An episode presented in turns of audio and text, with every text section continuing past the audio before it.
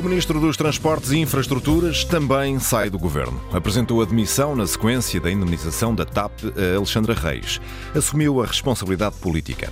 A tomada de decisão é tornada pública depois de Fernando Medina ter revelado que desconhecia o processo de saída de Alexandra Reis da TAP e da indemnização que recebeu. Ficou então Pedro Nuno Santos sem margem de manobra? O que este conjunto de factos nos últimos dias deixa transparecer sobre o que se passa neste governo e na relação do executivo com as empresas públicas? Deve haver também consequências na TAP? Como avalia esta demissão? Qual o impacto no futuro do PS? São perguntas para as quais queremos saber a sua resposta, a sua opinião, através dos números eh, telefónicos 822 0101, se estiver em Portugal, 822 0101. Se estiver no estrangeiro e também quiser participar, eh, ligue o 2233 99956, naturalmente precedido do indicativo de Portugal. Esta chamada tem um custo de chamada internacional, 2233 99956. Vamos então às eh, respostas ou às opiniões na antena aberta de hoje. António Jorge, bom dia. Bom dia, Paulo Rocha. E connosco está nesta emissão da Antena Aberta a editora de política da Antena 1, Natália Carvalho, também Raul Vaz, comentador de política da Rádio Pública, e David Pontes, diretor adjunto do Jornal Público. Eh, bom dia aos três, muito obrigado pela vossa presença.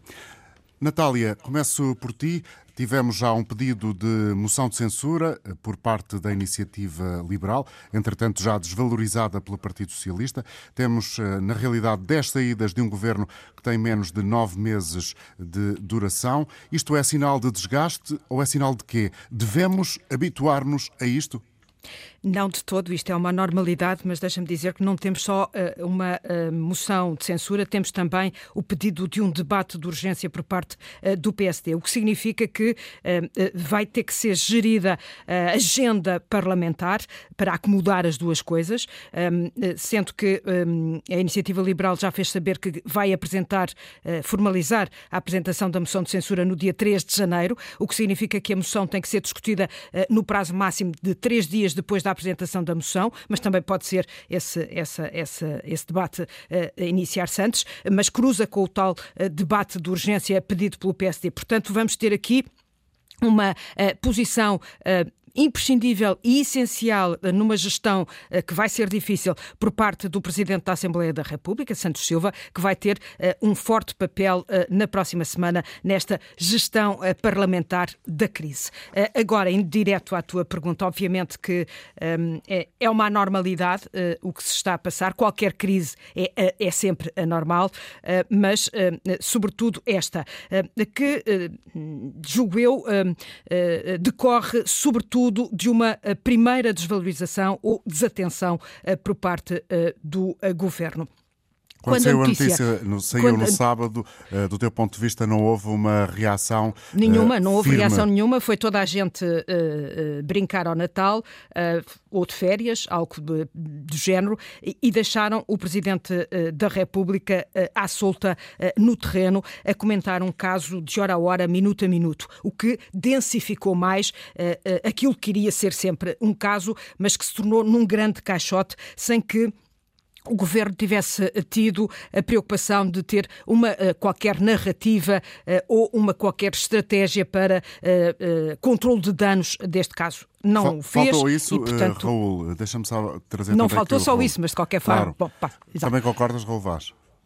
Faltou muita coisa e falta muita coisa nos últimos nove meses neste governo. Eu penso que ou o Primeiro-Ministro começa a esfiar o seu governo, então temos o caldo entornado e ele já está a entornar. Eh, não sei se é recorde mundial, mas provavelmente será. Uh, a cadência de missões nestes nove meses é absolutamente assustadora. E, epidemia de demissões, como lhe chamava ainda há pouco Paulo Rangel, do PSD. Exatamente, quer dizer, não, não, não, não, não me lembro disto, mas enfim, provavelmente terá acontecido noutro país, noutra democracia. Agora, é evidente que isto faz mal ao governo, faz mal ao país, alimenta populismos, eh, cria a noção de que um governo de maioria absoluta não é eh, capaz de ser esfiado por António Costa, que esfiou um governo de coligação, eh, um governo de coligação bem entendido, com, com acordos com o Partido Comunista Português e com o Bloco de Esquerda, não era um governo de coligação, era um acordo parlamentar. Mas, dito isto, eu penso que todos saem mal uh, na fotografia. Sai o Primeiro-Ministro, porque não sabia. Uh, normalmente António Costa não sabe, iniciou esta maioria absoluta com dois meses uh, no estrangeiro. Quando chegou, caíram-lhe algumas pedras em cima que não contava. Não sabia o Ministro das Finanças, que convidou a Secretário de Estado para, para Secretário de Estado do Tesouro. eu acho que é leveza demais, leveza demais convidar uma pessoa que está no Instituto Público, na nave, que sabe que esteve na TAP, eh, não perguntar, inclusive, ao seu colega de, de, de, de Conselho de Ministros, Pedro Nuno Santos, se saberia alguma coisa, Portanto, isto, tudo isto é de uma ligeireza assustadora. E Pedro Nuno Santos, que obviamente deveria saber e provavelmente, e deve-se uhum. acreditar naquilo que os ministros dizem, como diz o Presidente da República, o seu secretário de Estado não lhe comunicou. Ou seja, sai tudo mal na fotografia, este governo vai-se degradando, eh, é, é preciso Sim. que António Costa não se habitue a isso. Muito bem. Vamos ouvir habitua... também David Pontes, eh, desculpa Raul, David Pontes, que é diretor adjunto do Jornal Público. David, do teu ponto de vista, temos, eh, tendo em conta até as iniciativas eh, eh, na Assembleia da República que já foram aqui mencionadas, de facto uma crise política ou, como diz o povo, pode ser que seja uma, uma monção passageira, algo que inche, desinche e passe para o governo de António Costa? O povo diz isso e se calhar desejávamos todos isso, porque estamos perante uma maioria absoluta, não é claro nem normal que uma maioria absoluta dê lugar a eleições antecipadas e por isso, à partida, é com este cenário que a gente tem que, que, que, ir gerindo a nossa vida política. O que não quer dizer, obviamente, que não se chama a atenção para uma série de erros, de falhas e de, e de falta uh, de energia, uma, certa falta de energia vital que parece uh, uh, assombrar este, este Executivo. Talvez como o Presidente da República falava, há aqui uma série de vícios originais que contribuem para isto. Eu acho que o primeiro deles é, obviamente, a ideia com que se partiu para este governo que ele não era para durar quatro anos. A ideia de que António Costa podia a qualquer momento a meio sair, ir para a Europa. A meio, a ir para a Europa. E logo aí tu tens um problema grave de autoridade e de, e de gravidade dentro do próprio Executivo. Depois a ideia de colocar dentro do próprio Executivo todo, tudo aquilo que será o futuro do PS. E isso também não nos ajuda a nós todos a perceber como é que as crises são geridas. São geridas em função de um bem comum que é preservar a imagem política do governo ou se são geridas segundo as necessidades de cada, de cada protagonista. De cada protagonista, tendo, esta... tendo, em conta uh, o futuro do Partido Socialista, pensando, por exemplo, exemplo, em Miguel Alves e agora eh, Pedro Nuno Santos a ser eh, de alguma forma atingido com este caso? Por Medina não é? Que é disso que estamos a falar. São dois protagonistas, dois putativos líderes, eh, possíveis sucessores de António Costa que estão envolvidos na mesma crise. Qual deles é que sobrevive melhor e qual deles é que se escapa dela melhor? Eu tenho uh, o direito de, pelo menos, me interrogar se dentro da, da, ponderação e da gestão desta crise esteve primeiro essa ideia de um governo ou se está uh, o percurso de qualquer um deles. Eu acho que tudo isso contribui, de alguma forma, para este sentimento de agregação. E depois um outro vício original que me parece que advém da própria personalidade do Primeiro-Ministro, que é um talento político absolutamente notável, mas que, como estratega, como alguém que defina um objetivo maior, não parece que tenha ocupado esse espaço. Aliás, porque vem habituado a gerir crises. É isso que foram os seus anteriores executivos fizeram. Quer aquela que sobrevinha de, de, de, de ultrapassar o período da Troika, quer aquela que veio da pandemia, quer agora a guerra. Mas isso não é um desígnio nacional, isso não é ter, eh, digamos, aquela eletricidade que a gente julga que um governo de maioria absoluta absoluta deve ter de olhar para o futuro com vontade de o comer, com vontade de construir qualquer coisa sobre isto. Olhando para este momento e se de repente, o que me parecia absolutamente ilógico, o governo que isso, qual era o legado de António Costa e quais eram as, as, metas que ele tinha definido. É difícil de fazer isto. E sendo isto, eh, estas, estas dois ou três vícios originais eh, que me parece que existem no Executivo, torna-se mais difícil de gerir tudo e de não haver uma, uma certa sensação que eu julgo que, se ultra, que passa por vários ministérios de e de não estarmos aqui empenhados e com, com energia vital para um tempo que é absolutamente desafiante e que precisa ter uma mão forte, uhum. uma coordenação política forte. O próprio Primeiro-Ministro reconheceu essa fragilidade quando de repente vai buscar Miguel Alves para ocupar um espaço que ele, se calhar, pela surpresa da, da, da, da maioria absoluta, pela noção da sua estrondosa vitória, achava que não era necessário que só a sua existência lhe dava David, autoridade interna dentro do governo. Vamos ouvir agora a Natália Carvalho. Natália, ainda uh, tens Sim. certamente argumentos para apresentar aqui. há sempre argumentos, ou seja, temos sobretudo a oposição não vai largar este caso. Já se viu até pela declaração feita já esta manhã por parte de Paulo Rangel, vice-presidente do PSD, que atacou muito vão atrás, Medina... vão atrás agora de, de Fernando Medina e, e o objetivo último é atingir o próprio primeiro-ministro. Eu gostaria de salientar que esta crise uh, vai ter também aqui, ou já está a ter, aliás, um protagonista uh, principal, uh, que é o Presidente da República. Ou seja, como eu dizia há instantes, o governo desvalorizou, porque tem maioria absoluta e desde que tem maioria absoluta, desvalorizou o papel e tem desvalorizado o papel do Presidente da República. António Costa, no fundo, foi de férias de Natal, esquecendo-se que o Presidente não ia comemorar o Natal e que ia para o terreno. Ora, eh, o Presidente ocupou o espaço eh, total eh, nestes dias de grande crise, geriu a crise minuto a minuto e vai continuar a fazê-lo. Com isto e com este episódio, o Presidente terá, porventura, um, eh, reassumido um uh, magistério de influência que, à partida, teria perdido a quando da conquista uh, por parte da maioria absoluta. É preciso lembrar que uh, as eleições antecipadas foram provocadas pelo Presidente da República e o resultado não lhe foi favorável. Ou seja, os portugueses disseram não, nós queremos estabilidade e atribuíram uma maioria absoluta ao Partido Socialista, retirando com isso uma margem política ao Presidente da República.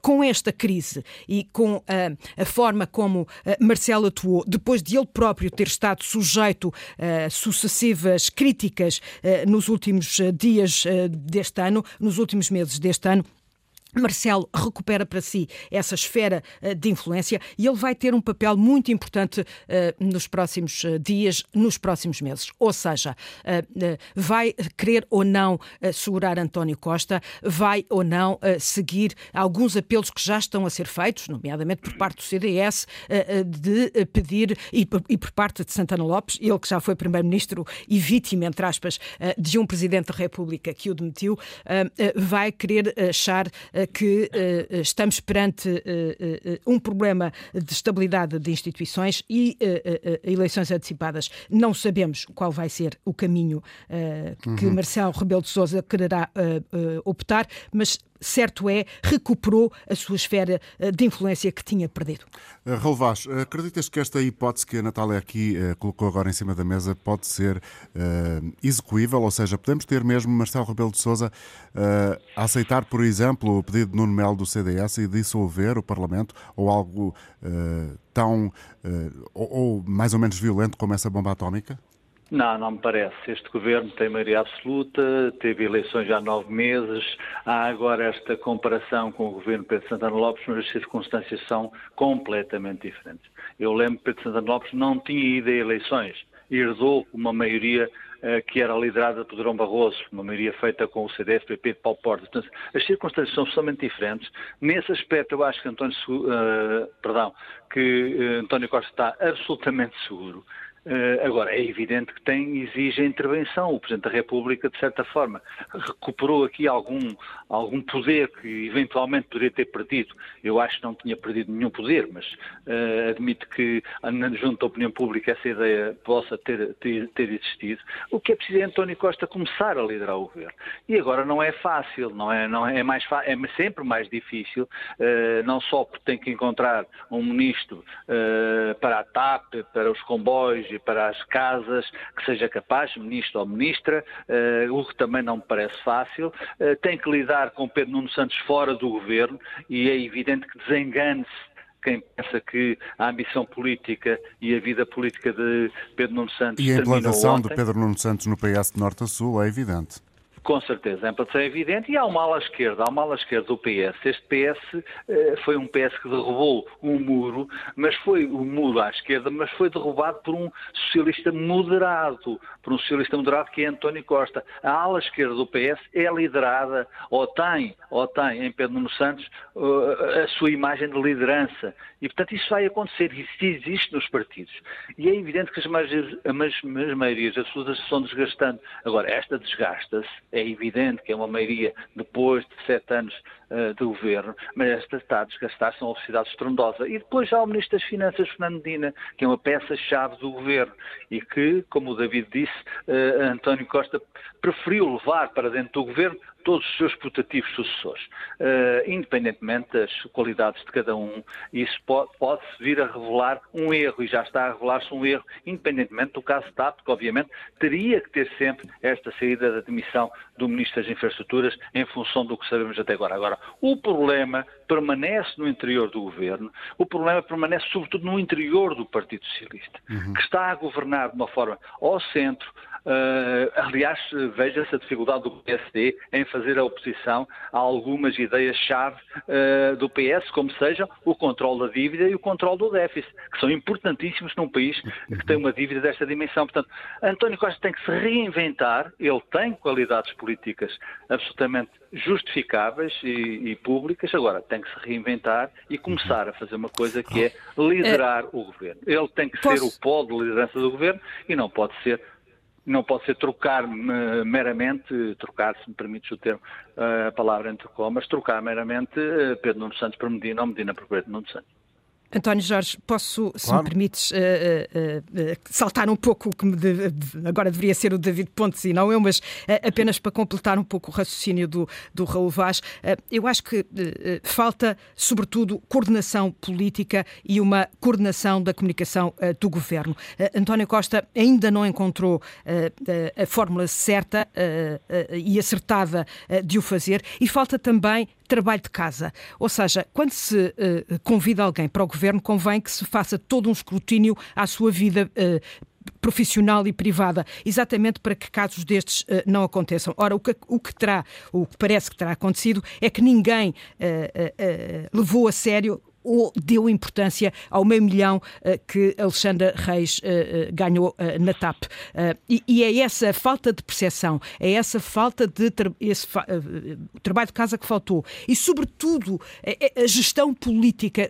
António Costa está, está, é um homem só, não tem pesos pesados no governo nem sequer Fernando Medina se e uh, apresenta como um peso pesado. eventual voz uh, crítica que tinha, que era Pedro Nuno Exatamente, e é sempre extremamente importante para quem está no poder e, sobretudo, para quem tem uma maioria absoluta, que tenha um grilo falante uh, ao seu lado e que lhe diga uma série de verdades daquelas que ninguém gosta de ouvir. e António Costa não tem ninguém que faça esse papel.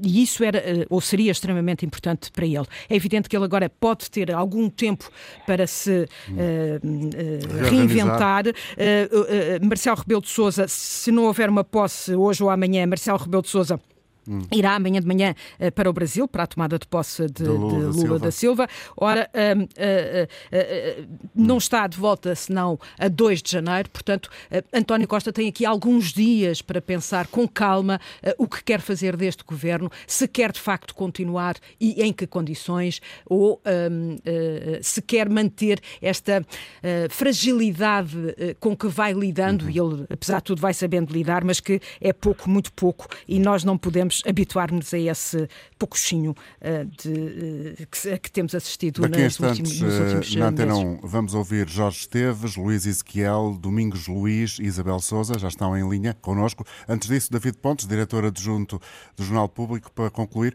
independentemente de queres adiantar aqui outra ideia que tenhas sobre aquilo que fomos ouvindo ou que aches relevante, foi falado aqui o futuro do PS, a eurodeputada Ana Gomes e antiga candidata presidencial, antiga eurodeputada e candidata presidencial, disse que agora Pedro Nuno Santos tem pela frente tempo uh, capaz de ser aplicado uh, no futuro do PS, no, uh, aplicar no partido para o poder revigorar. pode ser esse o futuro de Pedro Nuno Santos? não sabemos ainda se ele vai continuar na Assembleia da República ou não, mas o futuro do PS joga-se muito a partir deste momento? Eu julgo que sim, até porque se olhares para aquilo que foi construindo, percebe-se que Pedro Nuno Santos não deixou nada ao acaso. Se dermos um mergulho no grupo parlamentar, nas conselhias, nas distritais, percebemos que há muito tempo que mais ninguém, além dele, tem construído uma série de, de, de, de apoios e de bases e que lhe permitem, a partir de agora, depois de passado um bocadinho este, este ruído, começar eh, a fazer, e julgo que estou com o Raul, obviamente ele tem essa ambição e não vai deixar de o fazer. Mas eu acho que, como qualquer português, me preocupa mais no imediato o futuro do governo do que propriamente do, do Partido Socialista. E esse estará sempre dependente, obviamente, de António Costa. E acho que está dependente de uma coisa, não alguma falta de, de ousadia e de rasgo. O António Costa é, um, é uma pessoa eh, que, por razões, eh, me parecem a mim, eh, táticas, mantém as várias, as várias opções em aberto e, por isso, não, às vezes não aprofunda eh, nenhuma eh, das ideias que poderia ter para o Executivo. Isso, há uma parte disso que até é razoável em termos nos tempos que passamos de incerteza, eh, mas há uma parte disso que deixa esta espécie de, de desfazer, de desagregar do governo, porque sem uma grande ideia, sem alguma tensão, torna-se difícil construir um, um, um, escudo à volta do próprio governo, porque tudo parece um pouco desagregado e tudo parece, parece que funcionam em unidades independentes. Ele pode aproveitar, não sei, a, a margem não é muito grande, mas ele pode aproveitar este momento, talvez, para ter aqui um golpe de asa, olhar para estes nove meses, uh, assumir o erro e fazer uma remodelação que lhe permita aparecer com, com uma alma renovada no Executivo. Não sei, mais uma vez, se António Costa tem esta, esta vontade, que passaria sempre por admitir o erro, julgo que isso é sempre muito difícil para, para o político, mas acho que era desejável, em termos de Executivo, mostrar que há mais capacidade do que esta gestão mais pequena que tem feito das várias crises sucessivas que têm acontecido e que são, obviamente, perturbantes para, para, um, para o momento e para o período que o país vive. David, muito obrigado. David Pontes, eh, eh, que esteve connosco eh, também neste início da Antena Aberta, juntamente com Natália Carvalho, editora de política da Antena 1, David é editora adjunto do Jornal Público, e Raul Vaz, voz habitual na rádio, comentador de política nacional da Rádio Pública. Vamos seguir esta emissão numa altura em que já estamos a caminhar para o meio-dia, com Jorge Esteves, que está connosco a partir da Venda de Pinheiro. Bom dia, Jorge, seja bem-vindo ao programa. O que é que, em primeiro lugar, gostaria de dizer e partilhar com o nosso auditório sobre esta notícia que apanhou alguns de surpresa, outros não. Vamos começar exatamente a ronda pelos ouvintes com a sua opinião. Jorge Seves, bom dia. Antes de mais, gostaria de, de expressar o agradecimento por, por, este espaço que a RTP, nomeadamente a Antena 1, mantém ao dispor de, dos ouvintes. julgo que se deve valorizar a possibilidade de refletir de uma forma cuidada sobretudo sem agressividade aparente, aparentemente muito em uso uh, nas, nas, redes sociais. E, e, e ainda um pormenor, para enquadrar também o porquê da, da minha, da minha referência uh, de seguida. Uh, eu identifico-me profissionalmente como economista, porque com muito orgulho concluí a, a licenciatura no, Organização e Gestão do Queté, tendo professores como o anterior Presidente da, da República, se bem que atualmente esteja em recuperação de, de doença, eu, de doença oncológica. E, e, durante muitos anos tive funções diretivas a, a, nível associativo, nunca a nível político, se bem que tenha tido convite, eh, e compreendo quão complexa é a coordenação de equipas, eh, sendo super exigente o, diálogo que acaba por ser necessário ter eh, para abranger todos os aspectos que são suscetíveis de ser questionados, sobretudo por quem está no exterior. Mas eh, relativamente a este caso, a esta situação em concreto, gostaria de, de, colocar à reflexão o, o seguinte, quer do auditório, quer de vós enquanto painel deste, deste programa, que é o seguinte, os, os atuais e os futuros membros da, da, da nossa Assembleia da República eh, talvez eh, devessem ponderar a criação de uma comissão parlamentar que hum, analisasse periodicamente, se calhar de três em três meses, as decisões das comissões de remunerações das empresas, quer sejam públicas, quer sejam bancos, quer sejam de, de ordens profissionais, enfim, eu poderia aqui elencar. Acredito se tal for feito, todos os partidos e cada um, de, cada um dos portugueses cada um dos, dos habitantes deste, deste espaço eh, aqui. Sentir-se-ia mais confiante nas escolhas que são feitas, é essa a é, ideia? Não, não, sobretudo, cada, cada português que atende, até já existe a possibilidade de ver os trabalhos das, das reuniões, das, uhum. reuniões das comissões parlamentares, iria reduzir as expressões de surpresa, porque fala-se agora eh, de X valor, de X condições, eh, e na volta o que nós se calhar temos estado é desatentos em algo que na volta existe. Essa informação está publicamente e depois. Sim, é uma das razões que de resto tem vindo uh, para a praça pública nas últimas horas, em função uh, das notícias, a demissão de Alexandre Reis e agora do Ministro Pedro Nuno Santos e também do Secretário de Estado das Infraestruturas, ou seja, essa falta de escrutínio das nomeações, que é algo que o Jorge Esteves está aqui também a vincar e a defender. E se me permite, uh, das nomeações, eu não vou agora, com todo o respeito pelas, pelas pessoas em geral, nomeadamente pelas senhoras envolvidas, porque já estamos a falar aqui em nomes de senhoras em concreto, eh, mas eh, eh, estou a falar das, das, das decisões das comissões Sim. de remunerações. Todos os anos, esses níveis de remunerações são, são divulgados. E depois a surpresa é só quando estes casos existem. Pronto, felizmente a Georgina teve a oportunidade de oferecer um carro que dizem de 500 milhões, de 500 mil euros, não quer dizer que tenha sido ela que tenha pago, mas, mas a questão é que, por vezes, nós acabamos por ter, estar ao alcance da informação e depois só acabará por haver interesse. É assim, convoque-se eleições antecipadas, derrube-se o governo, faça-se o país mergulhar outra vez em dificuldades, já não são poucas para aquilo que existe no dia a dia. E para finalizar, penso que ao fim e ao cabo gostaria de partilhar se calhar é uma percentagem já significativa de, de, portugueses também já terá passado. Se dá algum valor no que é que é um processo de eh, finalização numa relação entre, dentro de uma organização. Eh, quando eventualmente uma parte tem, eh, uhum. está relativamente fragilizada, não, venham, não há advogados, não vale a pena entrar em, em, em debates. Jorge, e eh, a questão é sair. Muito obrigado pela sua colaboração, desejo-lhe as melhoras nesse seu complicado momento de saúde. Vamos ouvir Luís Ezequiel, a ligar de Torres Vedras, mais concretamente de Santa Cruz. Bom dia, Luís. Bom dia, Sr. António Jorge. Eu queria só, a minha questão é simples e rápida. Uh, eu acho que isto, este, este folhetim é uma questão só de criar dificuldades a quem trabalha, criar dificuldades ao governo que foi eleito, portanto, acho que se deve respeitar enquanto estiver na, na legislatura. E depois pergunto em relação à indenização da senhora. A senhora cometeu algum delito, roubou os 500 mil euros, ou foi uma questão de direito em relação à, àquilo que, à relação à negociação que teve com a TAP? Questionou-se se a TAP teve algum benefício a prazo ao pagar, ao indenizar a senhora em 500 mil euros? Quanto é que gostaria a senhora durante alguns anos, se ela era dispensável, se calhar, Talvez tenha sido barata a TAP por 500 mil, 500 mil euros, não sei, não equacionei. Agora, que isto é uma questão de direito, segundo consta, é, ela não roubou, não criou nenhum delito e, portanto, teve direito, e segundo consta negociado com advogados, que sabem o que fazem, teve direito a essa indenização. Então, se é uma questão de direito, eh, é se calhar eh, eh, interessante é chamar à consciência dos sindicatos e dos partidos, quando reclamam direitos, quando criam legislação, uh, o que é que estão a fazer e as consequências que isso pode trazer. As consequências da, da, das reclamações constantes dos sindicatos e também dos partidos uh, que obrigam a esta legislação é que os direitos são para todos, não são só para os pobrezinhos, são também para os administradores. Se a senhora tinha Fica aqui o recado, Luís, muito obrigado. Se me permite, o Domingos Luís e a Isabel Souza, que estão em linha e já há algum tempo mais, vou uh, trazer aqui a opinião de Manuel Silva, que está connosco no Brasil, em Fortaleza. Vamos ouvir também a opinião deste ouvinte. Olá, Manuel. Bom dia. Bom dia. Bom dia, tudo bem?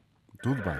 Olha, hum, eu queria aqui manifestar o meu ponto de vista em relação à política que se está a desenvolver em Portugal, que está desastrada. E penso que esse governo, quase todo ele, que é um caso de polícia, eh, na minha opinião, porque existem muitos escândalos de corrupção e que ficam só mesmo pelas intenções de averiguação da, da, do, da, da justiça e que não são devidamente uh, valorizadas pela população em geral. Aceitam com facilidade essa uh, inserção da, da corrupção na sociedade. Ela está mais ou menos está mais ou menos entranhada e, portanto, esse caso da TAP do, do, ministro, do, ministro, do ministro Nuno Santos é um caso de polícia. É Vamos um ver se é ou não, é não sabemos. Obrigado, Manuel, pela sua intervenção a partir do Brasil. Em Pedrógão Grande, Domingos Luís e depois também Isabel Souza. Vamos ficar mesmo no Distrito de Leiria. Para já, Domingos Luís, bom dia, Domingos. Muito bom dia. Bom dia. Bom dia. Faça favor. Minha intervenção vai ser rápida. Eu considero que o que está a acontecer é normal. Normal entre aspas. Como assim? Partidos os partidos políticos foram se transformando ao longo dos anos, eh, desde o 25 de Abril, eh, paulatinamente em clubes de más práticas. Foram regimentando palavrosos medíocres à mistura com carreiristas de família eh, e, claro, isto depois reflete-se no resto, muito fortemente. Quem, não, quem se mete na política e não pertence a este rol, normalmente é cilindrado. Olha, veja-se o que aconteceu uh, ao Dr. Rui Rio, por exemplo. Eu bem sei que os partidos são reflexo da, da sociedade, mas em Portugal eu considero que a democracia está a ficar muito, muito, muito doente. Uh, e os partidos têm que mudar e mudar rapidamente, se possível, porque senão uh, tem que haver, vai haver qualquer coisa isto uh, vai passar a estourar sistematicamente, seja quem for que estiver no governo. E acha que estes eh, casos uh, são suficientes para uh, acionar essa mudança que o Domingo está aqui a preconizar, a defender? Essa mudança tem que acontecer. Essa mudança tem que acontecer porque os partidos uh, no sentido positivo. E, infelizmente, não, não precisamos de ser muito espertos nem muito atentos para percebermos que funciona no sentido negativo. Portanto, os partidos foram-se fechando, fechando cada vez mais às.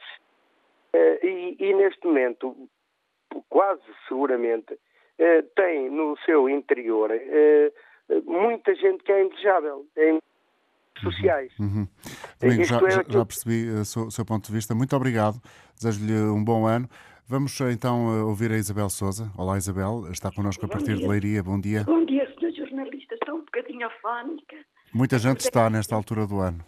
é o seguinte, a respeito do senhor eh, Pedro Santos, eu não me admira nada de tudo o que ele tem feito de mal, porque não sei se estão recordados, aqui há cerca de 10 anos, ele estava na Assembleia como deputado, e ele disse, quando foi na Troika, que era dizermos lá a quem nos emprestava o dinheiro lá fora que não pagávamos. Que estava-se a marimbar para a dívida. E vamos, e vamos, e vamos vê-los todos a tremer. Ora, uma pessoa a mim assusta-me, assusta-me e deixa-me triste esse homem pensar o país pensar que ele ainda pode vir a ser primeiro-ministro, porque ele não sabe fazer nada. As neiras atrás das neiras. Nem nada, só tenho a dizer isto. Obrigado e um bom dia e um Obrigado. bom ano. Bom dia, Isabel Souza, em Leiria, em Lisboa. Francisco Crespo, muito bom dia. Qual é a sua análise, a sua opinião sobre toda esta uh, situação que o país atravessa do ponto de vista político? Muito bom dia. Realmente é um problema grave. Eu acho que o, o desacerto com que isto tem andado em termos de governação é muito grande. Mas, basicamente, o que originou todo este problema foi a questão da Secretária de Estado do, do, das indenizações que ela recebeu. Ora bem, curiosamente, houve um senhor que falou um bocadinho antes de mim que falou que os sindicatos eh, defendem eh, a indenização das pessoas como são eh, postas fora do, das empresas por qualquer motivo que é uma, uma razão justa. O grande problema que se põe tem muito a ver com, uma, com aquilo que o Partido Livre, uh, Livre disse, que é o, o, o, grande diferencial de vencimentos da, da, da, população. De facto, se nós queremos governar bem, se queremos que isto, independentemente das opções partidárias, eu não tenho, não tenho filiação partidária, mas eh, defendo que o, a diferença de vencimentos da população não pode ter esta, esta margem tão grande, porque é de uma grande injustiça. Enquanto há gente a passar fome, depois há os, os próprios gestores das empresas eh, atribuem-se a si próprios ordenados que são uma coisa absurda. Inclusive nos lugares públicos, eu não sei. Eu, por acaso, tive curiosidade de verificar quanto é que ganham eh, algumas eh, pessoas em lugares de Estado eh, importantes e fiquei perplexo com, com o que se está a pagar a, a muitos lugares de chefia do, do, lugares do Estado. Em empresas Portanto, com a participação é do Estado. Exatamente. Acho que era fundamental e é o que está na base disto. Claro que há muitas coisas que precisam de ser revistas. O problema do, do ministro que pediu admissão, tenho pena, porque é um homem inteligente, é um homem que tem defendido eh, uma, uma, certa eh, mais esquerda dentro do Partido Socialista eh, e provavelmente ele ainda não desistiu da política que vai voltar. Mas eh, tem que se resolver este problema dos vencimentos, que é de uma injustiça flagrante. Muito obrigado, Francisco. Tenham um bom dia. Em Ourém, António Batista. Bom dia, António. Olá, bom dia, bom dia. António Jorge. Olha, eh, é, é mau esta, isto que está a acontecer, é evidente. Tem algum, algum, alguns problemas, mas nós não podemos ver só pelo lado, lado negativo. É, o que interessa é que a democracia funcione e se a democracia funciona é importante que haja escrutínio. Ora, o, o escrutínio, se for feito, eh, as coisas vão, vão avançando. É evidente que estas coisas, eh, mais tarde ou mais cedo, quando se vai para lá, eu a lembrar do caso da senhora, uh, se calhar irrefletidamente nem pensam, vão, vão pensam que, pronto, que não há problema, mas há problema. E essas pessoas têm que estar eticamente limpas, porque se não tiverem, estes problemas acontecem e é muito grave. Uhum. E era só isso que eu gostava de dizer. Obrigado então, António. Bom dia para muito si. Obrigado e bom dia. Obrigado. Em Porto Alvo, Aleixo Folgado. Bom dia. Sim, sim, muito bom dia. Bom dia, bem-vindo também ao programa. O que é que pensa de tudo isto? Não é? Sim, senhor. Pronto, olha, antes de mais, eu, eu, gostava, eu gostava de lhe fazer uma chamada de atenção. Não é uma crítica, é uma chamada de atenção. E eu agradeço. À sua forma de, eh, de atendimento eh, quando as pessoas eh, dizem qualquer coisa que não é favorável aos governos, o senhor muitas das vezes acaba por desligar as chamadas a essas pessoas. Pode ser a sua percepção, mas olha que não é, é feito minha, com minha, essa opinião, intenção. Opinião, exatamente. Isto é a minha opinião. Não quer dizer que, ainda agora este senhor que acabou de falar, acabou por dizer que no nosso país temos democracia. Eu não sou da mesma opinião. Nós, no nosso país, não temos democracia nenhuma. E eu ouvi isto das palavras do, senhor, eh, do pai deste senhor eh, António Carvinho, o ministro, eh, o senhor João Carvinho, ele dizer que numa, numa entrevista, numa ocasião, com uma jornalista, uma colega sua, em que perguntou-lhe sobre o ministro, mas olha, mas isto não estava no programa. Pois, não estava, minha senhora, mas nós vimos para aqui com uma intenção e depois os lobbies não deixam fazer aquilo que a gente quer. Bom, eu agora vou ser suficientemente Portanto, deselegante para lhe pedir o favor de comentar o caso que estamos em, exatamente, exatamente. em, em cima da mesa, que temos em apreço. Eu, eu sou da opinião, eh, aliás já foi dito aí muitos, muitos, por muita gente e por muitos minutos da televisão, nas notícias, uhum. em todo o lado, eu tenho ouvido que isto já é, portanto, esta situação já é tardia. Já foi tardia. Porque não cabe na cabeça de ninguém. Tardia no sentido e... que o ministro Pedro Nuno Santos já devia ter saído. Se devia ter saído, e devia ter saído e já, já há bastante tempo. E eu já andava desconfiado, e já me tinha percebido de que havia favores entre. entre eu vi hoje na, na, nas notícias da Antena 1, às 9 horas. Uh, o que é que acontece? Eu já andava desconfiado que havia, havia ali uma certa, uma certa ligação entre, entre o Primeiro-Ministro e e o ministro, de, de, e o ministro que, que portanto, que se demitiu. Uh, o que é que acontece? Mas não sabia porquê. Hoje acabei por ouvir um, um, um senhor que falou, um professor universitário, e disse que uh, cheguei à conclusão de que, uh, de que havia realmente uma, uma um complô ali entre, entre o Primeiro-Ministro e o, e o, Ministro, o ministro das, das, das Infraestruturas. Uh, e a razão foi esta: é que quem, quem, quem, quem, quem nomeou, a primeira pessoa que nomeou o, senhor, o, o António Costa para, como é que chama-se, para, para, para o primeiro governo, para Jeringonça, foi precisamente este ministro. Ora, aí estava, e eu descobri. Não, não é assim. Não é, é assim. Foi assim que eu vi. Não, mas isso não, não corresponde à realidade, deve ter interpretado mal, porque isso não é verdade. É, é a sua opinião. É a sua opinião. Não é a minha opinião, são factos, eh, Aleixo. O que, o que eventualmente quer dizer é que foi Pedro Nuno Santos, enquanto secretário de Estado dos Assuntos Parlamentares, teve um papel essencial na articulação com os partidos de esquerda que permitiu a formação daquilo que os portugueses conhecem popularmente como geringonça. De resto, esse papel que Pedro Nuno Santos teve foi inclusivamente aplaudido e agradecido no eh, comunicado que o próprio Primeiro-Ministro Pedro, que o, próximo, que o próprio Primeiro-Ministro António Costa emitiu eh, nas últimas horas a propósito da saída de Pedro Nuno Santos. É, é, eu, portanto, eu, eu, eu, lamento, lamento, mas pronto, não sou da mesma opinião. Uh, e, aliás, aquilo que o senhor, senhor universitário uh, frisou, que foi o senhor, o senhor, o, Pedro dos Santos, uh, que foi a primeira pessoa a convidar o senhor, o senhor António Costa para a Jeringonça. Pronto. Não, isso não é, não é exatamente assim. o Pedro Nuno Santos foi um dos incentivadores, foi um principal motor eh, para trazer António Costa para a liderança do Partido Socialista, quando estava ainda na liderança do Partido Socialista, António José Seguro. Estes é que são os factos, Aleixo. Agora, eu vou, eu vou, eu vou, eu vou, portanto, não é fugir, não é fugir a esta situação. O nosso país, como se sabe, tem andado, eh, tem andado desde, desde sempre, se andava mal no tempo da outra senhora, agora não continua melhor. Porque uhum. nós não vivemos, na minha opinião, nós não vivemos num país democrático. Obrigado, Aleixo. Vamos ouvir outra opinião. Alcino Costa, em Lisboa. Seja bem-vindo. Olá, bom dia, Sr. Bom dia. Antes de mais, um bom ano para o senhor e todos os seus. Olha, eu, eu, vou ser, eu, vou, ser, muito rápido e vou dizer o seguinte. Um, um, um país que tem um, um Presidente da Assembleia da República, que é um ditador, um país que tem um Primeiro-Ministro que assaltou o poder tanto no partido como na Assembleia da República, e um país que não tem Presidente da República, não se pode esperar outra coisa senão estas trapalhadas todas, que é aquilo que nós vemos eh, ao dia a dia, todos os dias, com esta gente que está no governo.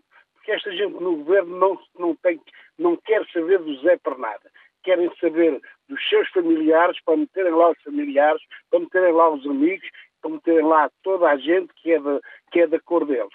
E houve um senhor há bocado aí que disse que isto que, não, que, que, que, a senhora fez não foi nenhum crime, é evidente que não foi nenhum crime. Mas está-se mesmo a ver que esse senhor é dos tais que, que, ajudou a pôr lá a maioria absoluta. E hoje nós estamos a pagar por isto. Porque não somos só nós, se não somos só nós que estamos a pagar por isto, é o país inteiro, percebe, Sr. António Jorge? E o que é que acontece? Estamos a levar com este Primeiro-Ministro, que já se viu que, que é, um, é um prepotente, é um ditador autêntico, para além de ter assaltado o poder em, em duas hum. ocasiões, estamos a levar com ele e vamos levar com ele. O Presidente da República nós não temos, está provado que não temos. Nós temos um indivíduo que dizem que é Presidente da República, mas o trabalho dele é andar. Obrigado, Alcínio. Vamos ouvir Rui Vieira em Torres Vedras. Bom dia, Rui Vieira.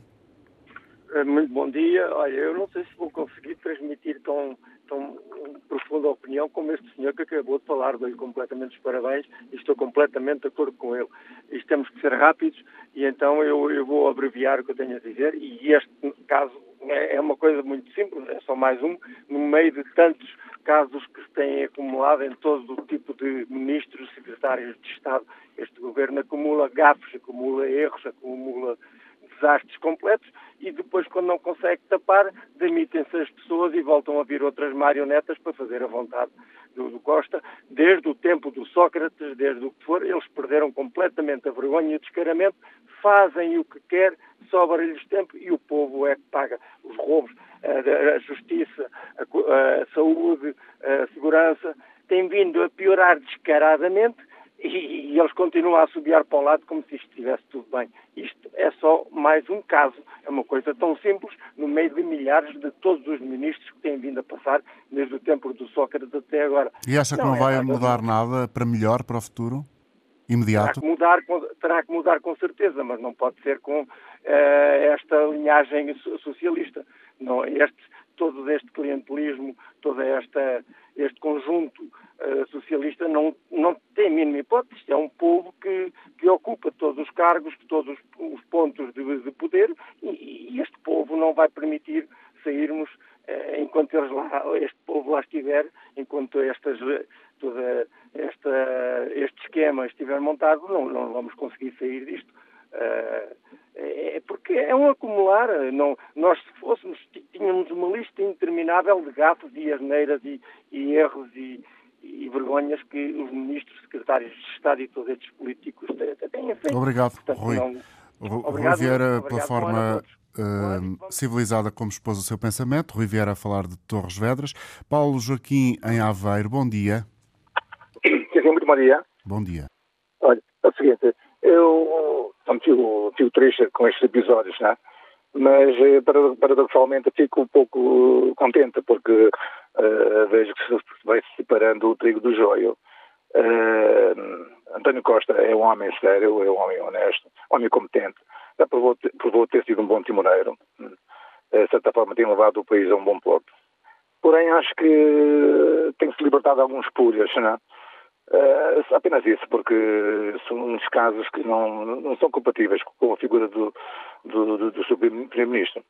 Para terminar, só dizer o seguinte: epá, força António Costa, o povo está contigo, uh, por isso te deu legitimidade para governar, e é isso. Posso entender então das suas palavras, Paulo, que apesar destes uh, percalços, destas situações que eventualmente ninguém uh, que está no governo desejaria, apesar desse, destas situações que podem ser interpretadas como menos positivas para o governo ou com um, um, uma outra expressão até se calhar mais forte, é evidente, o senhor acha que isso não vai ter repercussões na capacidade de liderança do primeiro-ministro? Acho que não. Acho que também, acho que também vocês, também, vocês os homens da, da Comissão Social, às vezes dramatizam um pouco a situação, né? fazem uma, tempestade no copo d'água. Quer dizer, eh, já houve aí um, um comentador que disse que isso é mais um caso jurídico do que mais um caso político. se calhar depois eh, vem eh, as sensibilidades de cada um que faz, faz, faz prever outras situações, não é? Acho que, na minha, na minha opinião, acho que dramatiza um pouco, um pouco. Uhum. Há certos temas que vão para a comunicação, para a comunicação social de tal forma que quer dizer, vão eh, alimentar outro, outro, outros cenários, digamos assim, né? Sim. Obrigado então, Paulo Joaquim, por ter estado connosco a partir de Aveiro nesta emissão da Antena Aberta, no dia em que procuramos ouvir a opinião também dos nossos ouvintes sobre a saída de Pedro Nuno Santos do governo e a riqueza deste programa acaba por ser exatamente essa, é que independentemente das convicções de cada um, quer eh, políticas, quer religiosas, eh, encontram-se aqui os diferentes pontos de vista sobre eh, os assuntos que aqui trazemos diariamente para comentar e analisar. Voltaremos amanhã depois das 11. Bom dia.